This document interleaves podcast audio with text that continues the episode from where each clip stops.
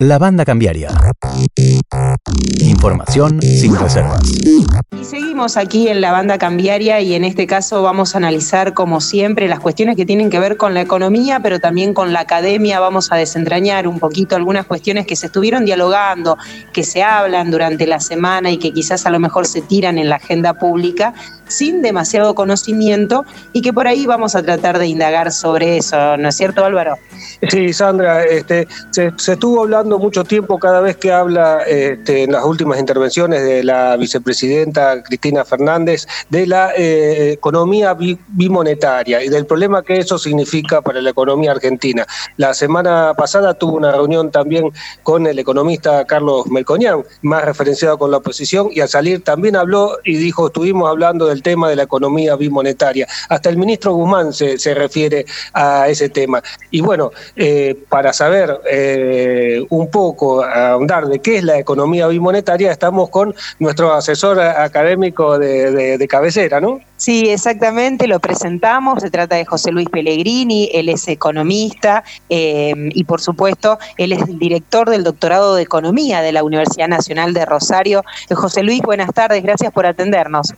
Buenas tardes, no, gracias por invitarme.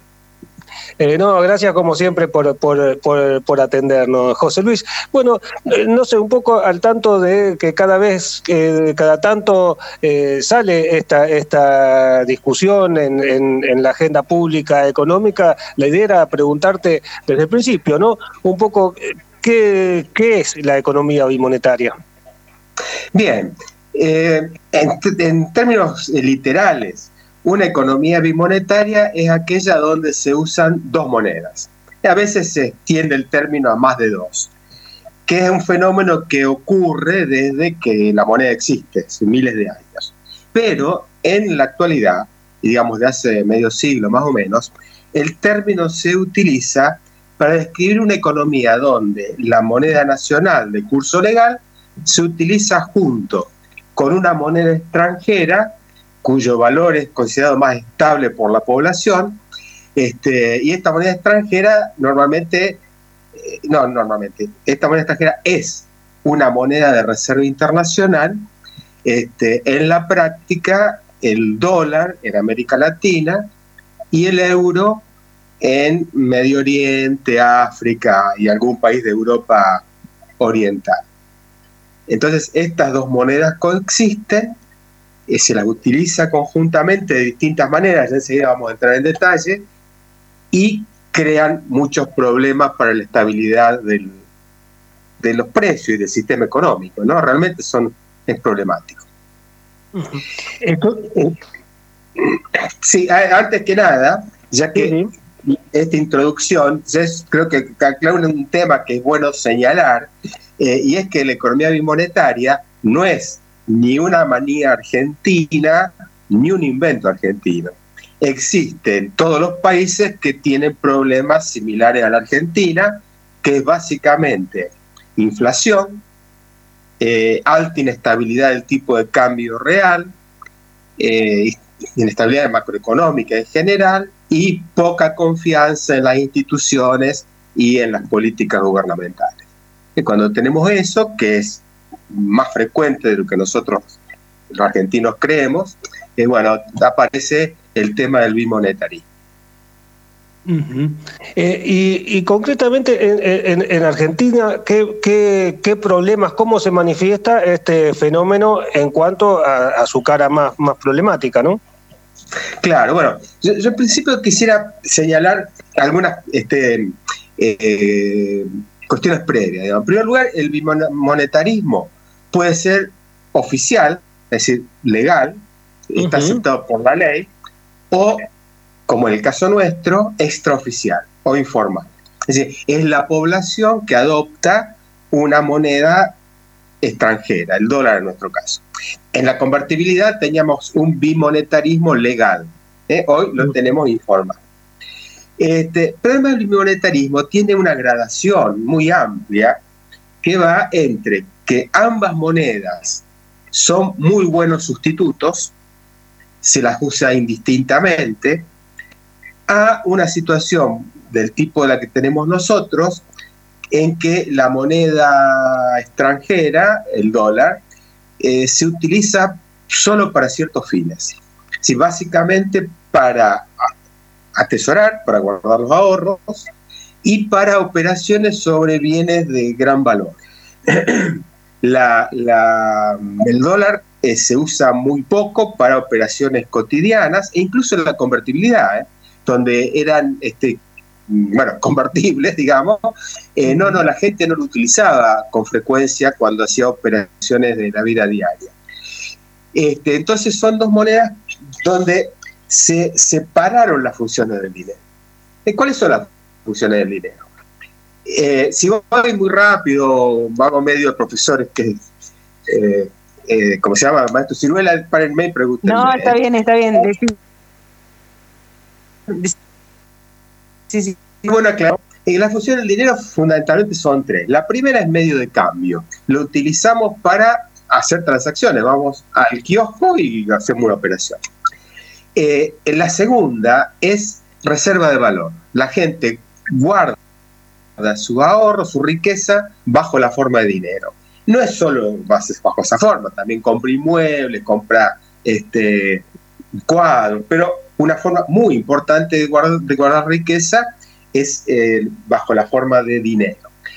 Y la tercera es comunidad de cuenta, ¿no? La gente hace medidas, mide la, actividad económica en dinero. ejemplo, bueno, en la contabilidad se hace en pesos, el, que los impuestos se determinan en pesos, ¿no? Eh, cuando una buena moneda, buena entre comillas, ¿no? Una moneda que la gente utiliza cómodamente, cumple bien las tres funciones. Pero ¿qué pasa? Cuando aparece la inflación o la inestabilidad que hablábamos antes, la moneda deja de ser una buena reserva de valor porque si guardamos el dinero, la riqueza bajo la forma de dinero, pronto vemos que desaparece. Y entonces empiezan a separarse las funciones del dinero. Por un lado, las, la, la función de ser medio de cambio sigue operando, pero la riqueza la guardamos en otra moneda, en dólares. Este, cuando la situación se vuelve, mm, bueno, este, ¿alguna pregunta? Sí, no, no, no, no, eh, eh, eh, decías, las dos últimas funciones del valor del dinero se empiezan a, modificar o pasar a la otra moneda cuando la inflación empieza a, atacar. Mm, sí, sí, sí, no, te, dejo seguir, perdón. Bien, a ser, muy alta, claro. Entonces, ahí aparece el origen de varios problema. ¿Por qué? Porque cuando el, Banco Central emite dinero, por cualquier razón, ¿eh? ya sea para eh, pagar el déficit público, como ocurre ahora, o para comprar dólares, por cualquier razón, este, el efecto que tiene esa emisión depende de la relación con la cantidad de dinero que la gente quiere tener. Es decir, la gente necesita tener dinero para, bueno, hacer este, transacciones, para hacer operaciones, para especular, para ahorrar, como ya decíamos, ¿no? Y la gente suele tener una idea de lo que necesita, lo que quiere tener. En conjunto de la economía, eso es un porcentaje del Producto Bruto Interno eh, por ahí no digo una macana, pero por ahí en Argentina creo que está en el 9%, una cosa así.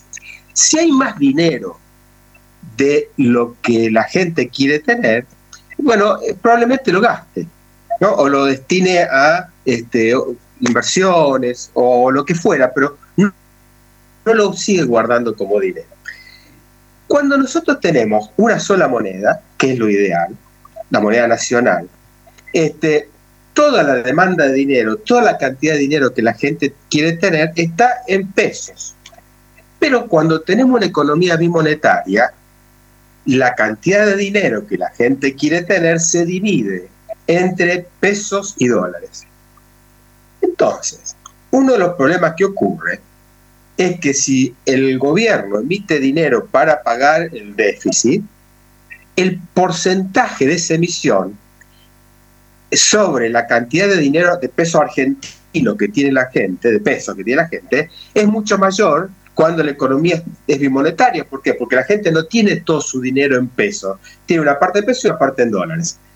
El aumento de la cantidad de, pesos que hay en la economía excede la demanda de pesos y ese tiene, eh, genera mayores presiones inflacionarias que si toda la demanda de dinero fuera en pesos. No sé si esto te aclara, eh, comprensible. Bien. Nuestras redes sociales. Encontrarnos en Twitter, Instagram y Facebook. Escucha los podcasts de la banda cambiaria en nuestro canal de YouTube y Spotify. La banda cambiaria.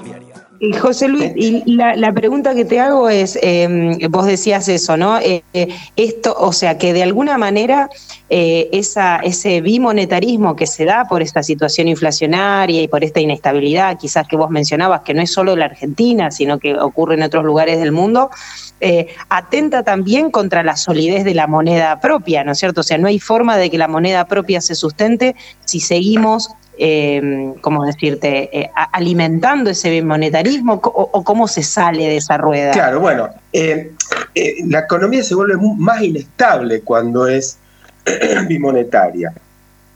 Además, por otro factor, que ya quiero decirlo y después vuelvo a tu pregunta, y es que las devaluaciones o los cambios en el, en, el poder adquisitivo externo de la moneda, es decir, la devaluación, eh, repercute mucho más rápido en los precios internos. Que eso en Argentina se sabe. Este, en Argentina todo, muchas veces se dice, bueno, acá una devaluación en, pocas semanas se transmite a los precios, mientras que en otros países este, tarda a lo mejor. Bueno, el, el bimonetarismo también porque la gente está pensando en parte en pesos y en parte en dólares. Y entonces, cuando hay una devaluación, eh, inmediatamente intenta ajustar los precios a los dólares que las personas tienen en la cabeza, ¿no es cierto? Entonces, el efecto de la, de la política cambiaria o de las medidas cambiarias es mucho más rápido y también mucho más inestabilizado. ¿Cómo se resuelve? Bueno, ante esto hay en, las discusiones actuales como dos caminos para solucionarlo, principales, digamos. Uno es intentar recuperar la estabilidad de la moneda nacional. Es un camino largo y difícil, pero posible, porque dos países vecinos nuestros, como Bolivia y, Paraguay, eh, hace 35 años, a fin de la década del 80, eh, tenían problemas parecidos a los nuestros. Estaban altamente dolarizados y con economías bimonetarias y corrigieron sus problemas. No, aquellos años, hace mucho tiempo. Eh, Bolivia tiene otros problemas, pero no ese. Y lo mismo, Paraguay es un país que está creciendo muy rápidamente y sin claramente este problema. ¿Qué decir que se puede hacer? Eh, ¿Cómo? Y por básicamente por un camino de buscar el equilibrio fiscal y progresivamente, eh, no, progresivamente, simultáneamente eliminar la emisión como fuente de financiamiento del eh, déficit público. Y al mismo tiempo hacer otras medidas que son este, complementarias y son necesarias, como ah, cierto grado de apertura en la economía, este, um, este, mayor estabilidad en las decisiones oficiales, que las políticas públicas se anuncien y se ejecuten a lo largo del tiempo, eh, básicamente requiere un cambio institucional. ¿Qué vuelvo a decir? No se necesita ser escandinavo para hacerlo, lo han hecho nuestros vecinos. Eh, cuando se, eh, ahora, bueno, se, mm, vemos esto, que está un poco sobre la agenda el tema de la economía bimonetaria. Eh, hay la idea de tratar de resolverlo eso. Lo que no queda muy claro en estas reuniones, porque además hay gente que eh, son de distinta eh, signo político, es hacia dónde esto se, se resolvería, ¿no? Porque, bueno, hay otros países que lo han resuelto, por ejemplo, por el lado de ir directamente a una dolarización. Bien, es el otro camino, que es, a mi juicio, cortar el nudo gordiano con una espada, digamos, eh, cortarlo sin resolver el problema, en principio. Que lo han hecho otros países, eh, pero generalmente no lo han hecho estando en medio de una crisis. Eh, y en ningún caso lo hicieron estando en una crisis de balance de pago. El, el país, digamos, de los tres casos que tenemos en Latinoamérica, eh, Panamá lo hizo porque su economía en, a principios del siglo XX dependía totalmente de Estados Unidos. Sí, ni siquiera dolarizaron, siempre usaron los dólares. Eh, el Salvador lo hizo después de muchos años de estabilidad. Eh, el Salvador cuando hizo la, dolarización hacía ocho años, nueve años que no devaluaba. Y El Salvador tiene una gran entrada de dólares a su economía, el principal ingreso de dólares de su economía es debido a las transferencias que hacen los ciudadanos eh, salvadoreños que están en Estados Unidos. Y Ecuador tenía un grave problema fiscal y de inflación, pero tenía en ese momento una gran entrada de dólares por el aumento de los precios del petróleo. De manera que tenía muchos dólares. Hacerlo en Argentina es medio complicado porque este, no tenemos dólares, ¿no? Pero además hay otra cosa. La dolarización, cuando uno escucha a algunos economistas, ¿qué, cuál es la, solución, la respuesta? bueno, mire, si usted tiene el dólar como moneda, dado que no puede emitir dólares, no le queda más remedio que eliminar el déficit fiscal. Tiene que hacerlo a la fuerza. Y no le queda más remedio que eliminar la emisión monetaria. No, porque no puede emitir. Lo cual, eh, cualquiera que recorra la historia argentina reciente se da cuenta que eso no es así.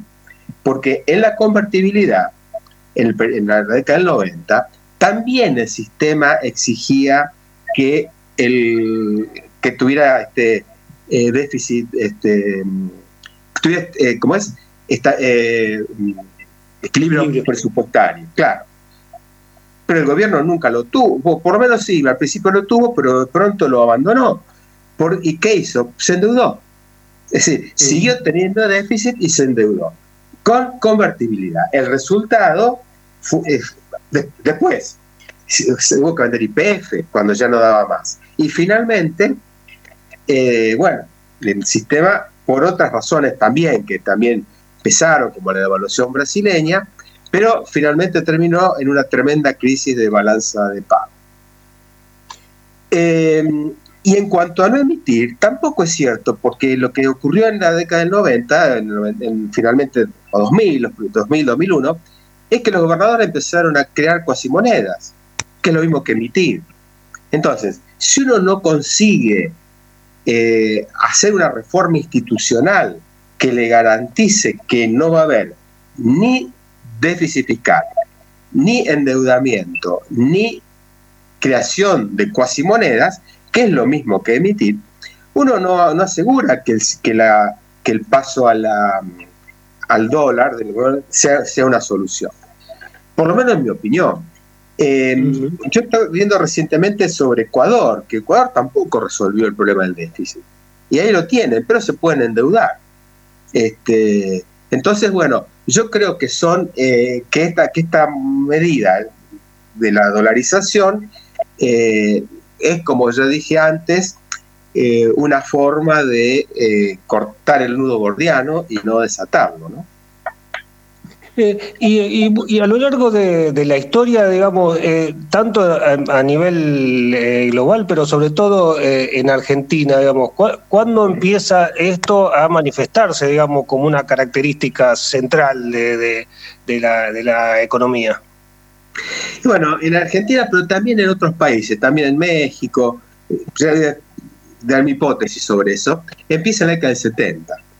En Argentina fue después del Rodrigazo Este, incluso por ahí hay algún libro que tengo por ahí que donde habla de que el primer anuncio, el primer aviso clasificado eh, con, que ofrecía un departamento en dólares fue poco después de Rodrigazo, en 1975, 1976. Pero no hay que confundirse, porque yo, eh, volviendo a lo que dije hace un rato, no hay que creernos, como creemos los argentinos, que somos únicos e inimitables, especialmente cuando hacemos malas cosas. Y también en México empezó también la década del 70. ¿Por qué? Porque esta es una hipótesis mía, no, no sé si habría que corroborarla, ¿no? Pero fue en los años 60 y 70 en que el dólar se volvió abundante a nivel internacional. Es decir, antes no había suficientes dólares para que la gente lo tuviera en su colchón, en el mundo. Entonces el dólar estaba restringido a las operaciones internacionales. Pero a partir del fin de los años 60 y principios de los 70, Estados Unidos tuvo una gran emisión monetaria para financiar la guerra, este, la campaña del, este, la conquista del espacio, ese tipo de cosas, y el bienestar interno de su país, que terminó haciendo que en el mundo abundara los dólares. Este, y, ahí, entonces fue posible que la gente tuviera dólares. Así antes no era posible. Pero de todas maneras, en nuestro país es claro que el punto de quiebre, eh, que, que, hubo, que, hubo, un punto de quiebre con el Rodrigazo, ¿eh? donde tuvimos una brusca devaluación, un brusco aumento de la tasa de inflación, este, y más que nada, para mí eso es tan importante como lo otro, hubo una ruptura del sistema de reglas legales. Eh, empezó a aparecer esta idea de, la que primero apareció en la justicia, de eh, la imprevisión. Bueno, fue el, el, Rodrigazo un poco el origen o el origen o el punto de, quiebre, ¿no? A partir del cual eh, esta economía eh, eh, se, transforma en bimonetaria. Exactamente, sí, fue, fue en ese momento. Eh, no obstante, yo recuerdo que este, antes del Rodrigazo, un año antes, eh, yo empecé a, recuerdo, mire, una cuestión vivencial, ¿no? Yo empecé a trabajar y estaba ansioso por cobrar mi primer sueldo, este, y mis compañeros más este, experimentados, cuando cobraron el primer sueldo, fueron a cambiarlo por dólares. 1974. Este, quiere decir que eso un poco ya venía, porque ya se veía que había un este, eh, ambiente de inestabilidad futura. Pero el momento clave, insisto, fue el Rodrigazo, donde además de la devaluación, la inflación, tuvimos lo que ya señalaba antes, una ruptura del sistema de reglas jurídicas. Entonces, ese para mí es un aspecto central de todo lo que vino después porque en los años siguientes todo esto fue empeorando, con una tasa de inflación que aumentaba, con este, violación de los contratos reiterados, eh, con planes Bonex, eh, básicamente fue una confiscación de los depósitos de la población que se cambiaron por bonos llamados Bonex en dólares, que fue en 1990. 90. 89 90, perdón se me confunden los, los años. Este, y bueno, y siguió así con, con el quiebre de la convertibilidad. Así que entonces, bueno, eh, eh, toda esta cuestión conforma un combo que hace que la gente trate de refugiarse en el dólar para tener una este, refugio de valor, ¿no es cierto? Este, y además, fuera del alcance de las autoridades. ¿no? Este, la mayor parte de, los activos en dólar de la Argentina están o en el exterior o en el colchón. Y una parte, eh, solo una parte, en el sistema bancario. José Luis, eh, te, agradecemos muchísimo la comunicación, un poco eh, ahí atravesada y un poco por ahí cortada por la, por, en realidad por la tecnología, que por ahí nos juega una mala pasada. pero la verdad que ha sido muy claro y muy claro también los conceptos, ¿no? No estamos solos en la Argentina ni siquiera cuando hacemos mal las cosas, así que eh, es, un, es un excelente eh, ayuda a tu análisis porque nos permite también pensar estas cuestiones eh, miradas desde, desde, la academia, miradas desde un análisis mucho más sesudo de alguna manera. gracias por tu tiempo, ¿eh? No, nada, de nada, le agradezco mucho a usted la atención y bueno, por ahí tal vez tenga que editar un poco el, el, la grabación, pero bueno. No, no hay problema, eso, eso se acomoda. Muchísimas gracias eh, por este tiempo.